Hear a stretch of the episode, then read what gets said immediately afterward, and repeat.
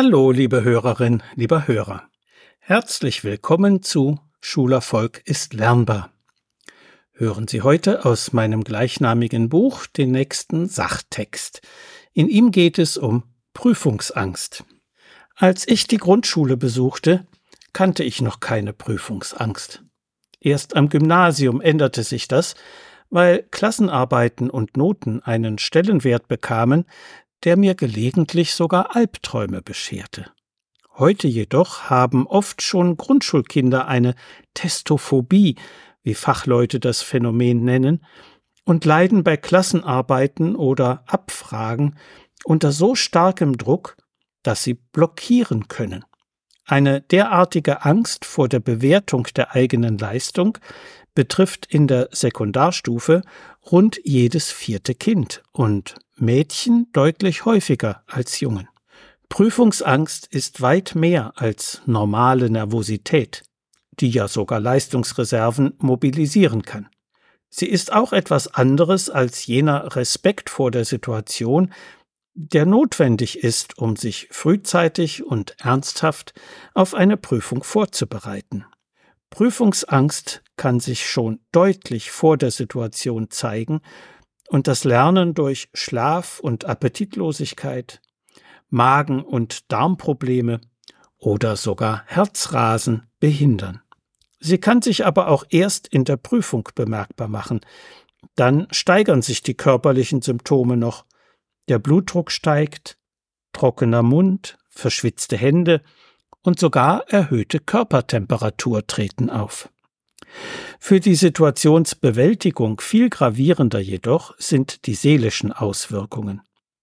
Unfähigkeit, sich zu konzentrieren, Vergesslichkeit bis hin zur Blockierung des Denkens und Verzweiflungsreaktionen wie die Flucht aus der Situation oder sogar ein Suizidversuch. Ein wichtiger Hinweis für Eltern ist es, wenn Ihr Kind das Lernen und Üben für eine Klassenarbeit aufschiebt bis zur letzten Minute. Psychologen bezeichnen das als Vermeidungstendenz. So war es auch bei Marlon gewesen. Seine Mutter kam zur Beratung zu mir, nachdem er zweimal ein Diktat verhauen hatte, weil er einfach nicht zum regelmäßigen Üben bereit gewesen war. Ihre Mahnungen wie Stell dich nicht so an, du willst doch gut in der Schule sein oder Wenn wir jetzt nicht üben, kriegst du sicher keine gute Note, hatten alle nicht geholfen. Im Gegenteil, sie hatten die Angst vor dem Diktat noch verstärkt. Doch das konnte Marlon mit seinen neun Jahren nicht durchschauen, und seine Mutter hatte es ja nur gut gemeint. In unseren Gesprächen ohne den Jungen erkannte sie sehr rasch, dass ihre Mahnungen das Gegenteil von dem bewirkt hatten, was sie wollte. Aus ihrer Ungeduld heraus hatte sie stets nur Drohungen ausgesprochen und die Negativfolgen seiner Übungsverweigerung betont.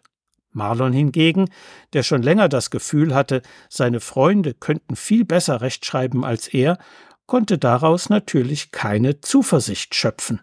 So steigerte er sich in einen Teufelskreis aus Misserfolg, Angst, Vermeidung und erneutem Misserfolg hinein. Dagegen konnten nur Ermutigung und Lob schon für kleinste Erfolge helfen. Bei gemeinsamen Sitzungen lernte Marlons Mutter, wie das funktioniert. Diktierte ich ihm ein einzelnes Wort, lobte ich ihn schon, wenn er den Anfangsbuchstaben richtig groß oder klein geschrieben hatte. Nach jedem Laut oder spätestens nach jeder Silbe kam ein Ja, richtig oder prima zum Einsatz. Bei Fehlern sagte ich sofort Stopp und ließ ihn überlegen. Meistens verbesserte Leon dann richtig, was stets mein Lächeln und ein Genau zur Folge hatte. Schnell verstand seine Mutter das Prinzip und übte es in meiner Anwesenheit mit ihm ein.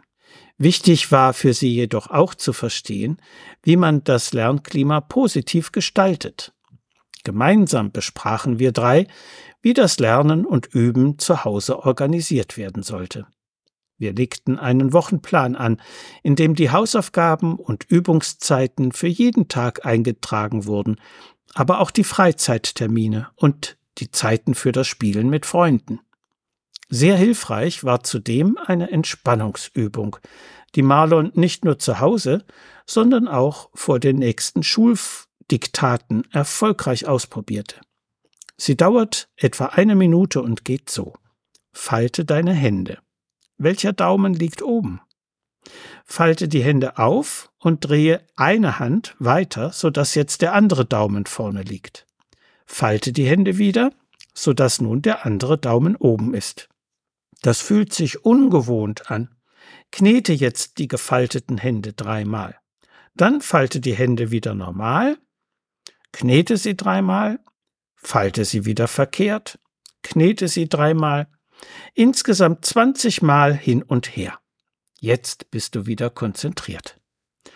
Gut geholfen haben auch Mutmachsprüche, die sich Marlon in eine Ausweishülle steckte und ins Federmäppchen legte.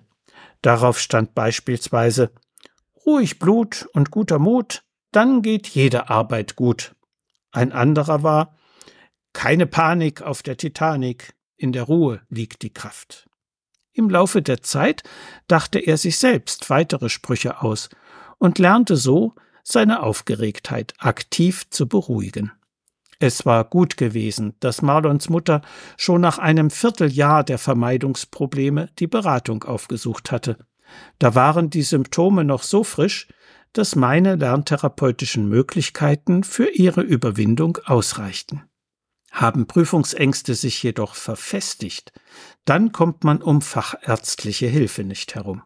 Ein Kinderpsychiater oder ein sozialpädiatrisches Zentrum in der Kinderklinik sind in der Lage, Prüfungsangst therapeutisch zu beheben. Übrigens, was mir selbst bei meinem Schulstress früher am Gymnasium geholfen hatte, war ein Trick meiner Mutter.